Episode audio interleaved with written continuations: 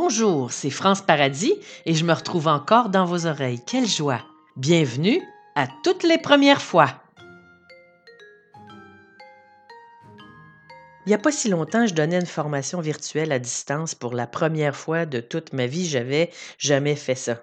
Il fallait que, que, je maîtrise donc, ou en tout cas que j'essaie d'être assez à l'aise avec la plateforme, qui était la plateforme Zoom que tout le monde connaît maintenant, puisqu'on l'a tous utilisé ou presque pendant la pandémie. Il fallait que je trouve une façon de répartir le contenu différemment puisqu'on ne pouvait pas faire six heures consécutives assises devant un ordinateur à essayer de recevoir de l'information. Donc, il y avait beaucoup de premières fois dans cette première fois, et je me suis surprise à stresser complètement à l'idée de ne pas être assez bonne. Je, me suis mise à, à paniquer à l'idée de ne pas savoir réussir du premier coup. Et ça me rappelait toutes les premières fois où j'ai voulu être bonne du premier coup. Puis je pense que notre culture appelle ça. Notre culture environnante accorde beaucoup de valeur au succès, particulièrement la perfection dans le succès, puis particulièrement dans le succès instantané. Il nous parle des natural born, mais ça n'existe pas, ça. Personne vient au monde en pouvant maîtriser du premier coup quoi que ce soit. Quoi que ce soit, ni une plateforme de, formation à distance, euh, ni la guitare, ni rien. Prendre une guitare pour la première fois dans ses mains, jouer Boléro de Ravel, non, personne, personne peut faire ça. Personne peut avoir un premier enfant puis savoir comment faire dès le premier jour. Mais non, je trouve tellement que c'est un bon exemple. Tout ce qu'on apprend à propos des enfants, on l'apprend à mesure en le faisant. Et c'est exactement la seule façon d'apprendre. C'est ce que Picasso disait. Il disait Je fais toujours les choses que je ne sais pas faire, et comme ça, je peux les apprendre. J'aime tellement ça, cette phrase-là. Si je peux me raccrocher à cette idée-là que j'apprends en le faisant, ben alors la vie va devenir bien plus facile et moins stressante. En fait, dès l'instant où j'accepte l'idée que je ne sais pas, que je ne le maîtrise pas, que je ne sais pas complètement et parfaitement quoi faire, comment le faire, quand le faire, dès le départ, à partir de ce moment-là, l'inconnu peut devenir quelque chose de vraiment chouette. Ça peut devenir une aventure de découverte. Si je reste avec la conviction que je devrais savoir, euh, puis savoir le faire du premier coup, ben la plus petite erreur va devenir une vraie catastrophe. C'est dans ce temps-là qu'on perd le plaisir.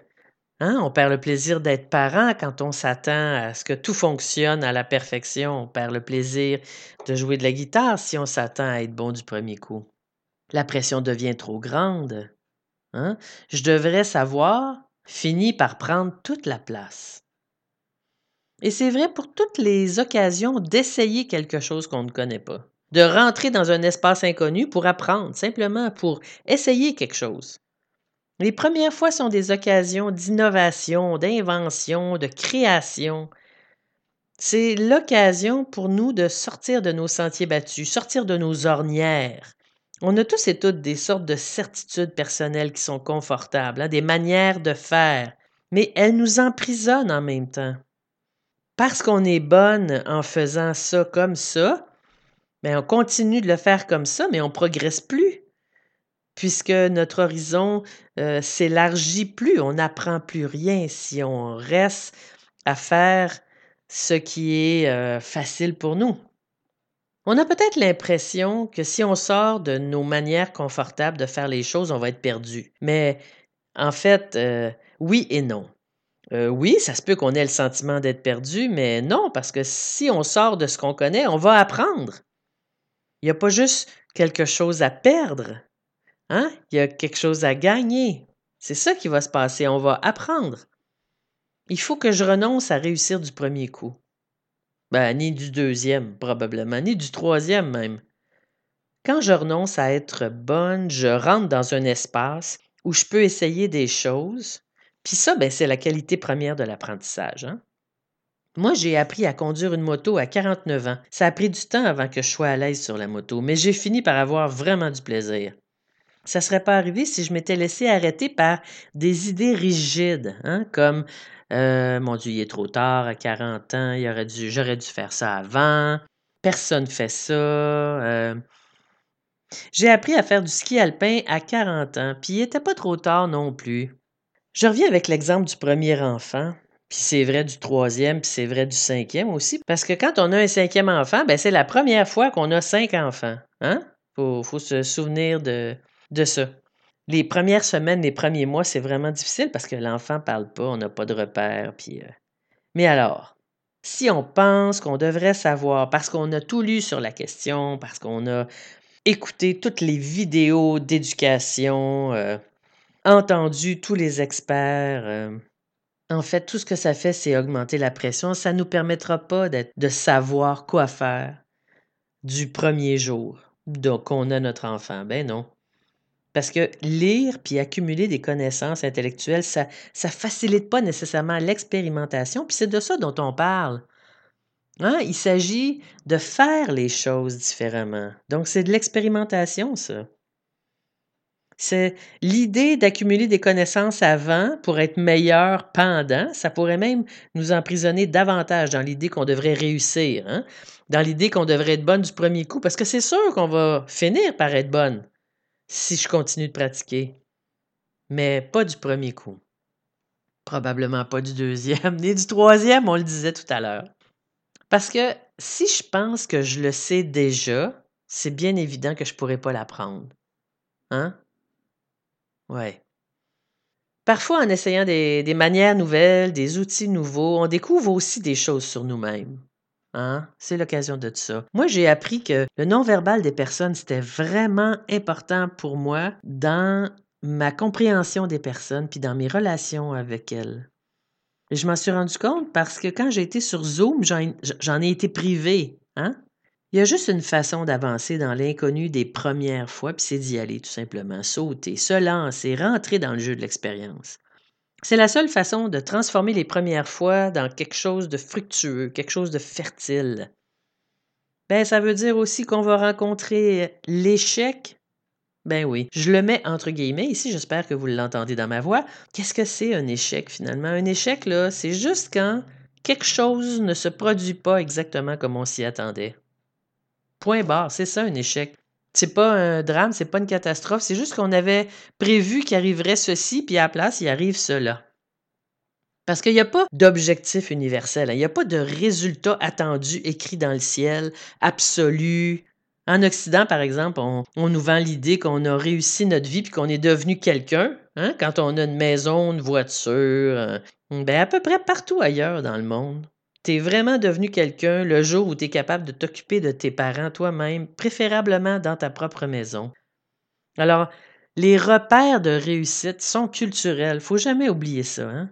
Faut jamais oublier ça. Donc, s'ils sont culturels et ils changent d'un pays à l'autre, ils changent aussi d'une famille à l'autre, puis ils changent aussi d'un individu à l'autre. Et si je renonce à la nécessité absolue d'atteindre les attentes des autres, peut-être que je vais réussir aussi à renoncer à atteindre mes propres attentes. Parce que les attentes des autres euh, sont dans ma tête. Puis les miennes se construisent souvent autour de ça. je les construis et, plus elles sont élevées, plus ça me freine dans mon élan vers l'expérimentation. Hmm. Si je m'inquiète euh, que les autres me trouvent bonne, ben, c'est sûr que ça me stresse davantage que si, euh, si ma seule attente, c'est d'apprendre. Hein? Mmh. Puis il faut en avoir des attentes. Tout le monde en a. C'est une bonne nouvelle qu'on en ait, sinon ça voudrait dire qu'on n'a pas atteint le stade de développement qui nous permet de prévoir les conséquences de nos actes. Hein? Non. Fait que, je veux dire, on en a des attentes. C'est juste qu'il faut, hein, faut les gérer comme il faut. Puis il y en a eu beaucoup des premières fois dans notre vie. Souvenons-nous de ça. Souvenons-nous de ça. La première fois qu'on s'est retrouvés euh, dans notre propre appartement. Hein? La première fois qu'on est parti de chez nous. La première journée du premier boulot. Mon Dieu, le premier accouchement. Euh, le premier déménagement. Le premier euh, baiser avec un amoureux ou une amoureuse. La première promotion il y en a tellement des premières fois, des, faciles, des pas faciles, des joyeuses, des pas joyeuses. Euh, la première rupture, la première peine d'amour. Mais dans tous les cas, chaque fois qu'on se trouve dans une première fois, notre cerveau crée des chemins neuronaux. Quand j'apprends un instrument de musique, par exemple, chaque pratique, chaque minute pratiquée trace un chemin neuronal qui facilite mon expérience. Si je persévère, ben un jour, je suis capable de jouer ma chanson préférée sans regarder le manche de ma guitare. C'est pareil avec toutes les premières fois. La première fois que j'organise un déménagement, ben je suis pas aussi bonne que la deuxième fois, puis la troisième fois, puis la quatrième fois. Puis la première fois que j'ai à, à dire quelque chose de difficile à un collègue, ben c'est plus difficile. Puis la deuxième fois, c'est plus facile. Puis c'est parce que chaque fois, mon cerveau apprend. Mon cerveau crée un chemin neuronal puis apprend, apprend d'une fois à l'autre, retient comment j'ai fait ça, qu'est-ce qui a marché, qu'est-ce qui n'a pas marché. Rappelez-vous votre premier jour dans une nouvelle job, la première journée, la première semaine, le premier mois. Vous avez été de plus en plus à l'aise avec euh, les nouveaux outils, les nouvelles tâches, les nouveaux collègues, peut-être même un nouvel horaire. La première fois que vous avez fait l'amour, mon Dieu, c'est tellement un bon exemple, ça, parce que je connais personne qui a eu une première relation sexuelle fabuleuse et formidable. Hein? Bon. Donc, la première fois que j'essaie de me servir de Zoom, ben c'est normal que ça soit ni fabuleux ni formidable. Puis la première fois que je reviens à la maison avec mon bébé, c'est normal que ça soit ni fabuleux ni formidable. Avec la fin de la pandémie, le déconfinement là, qui commence, on est nombreux à avoir des inquiétudes, c'est normal, c'est l'inconnu. C'est la première fois que notre pays expérimente un déconfinement.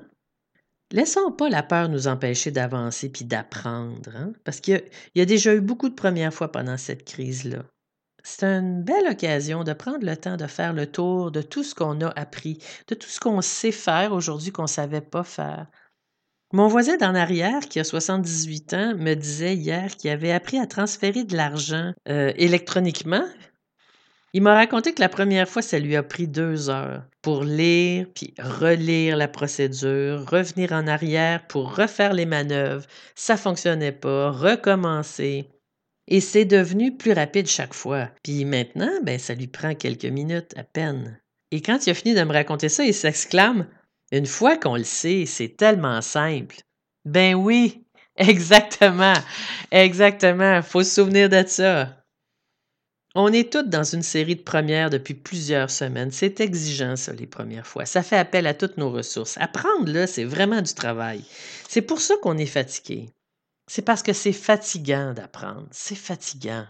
C'est pour ça qu'en temps de crise, euh, il suggère de garder euh, des coins vraiment connus, hein, des, un bout de routine confortable, parce que dans ces espaces-là, mon cerveau peut se reposer. Quand on va s'entendre euh, se taper sur la tête, hein, quand on va entendre un discours intérieur dans notre tête, parce qu'on ne saura pas quoi faire ou comment le faire du premier coup, quand on entendra notre propre voix faire des remontrances dans notre tête parce qu'on n'a pas réussi, je nous souhaite de faire un pas de côté puis de nous demander Coudon, attends là, est-ce que je ne serais pas dans une première fois là Et si c'est ça, alors j'espère qu'on aura l'idée de se calmer doucement, d'abaisser nos attentes.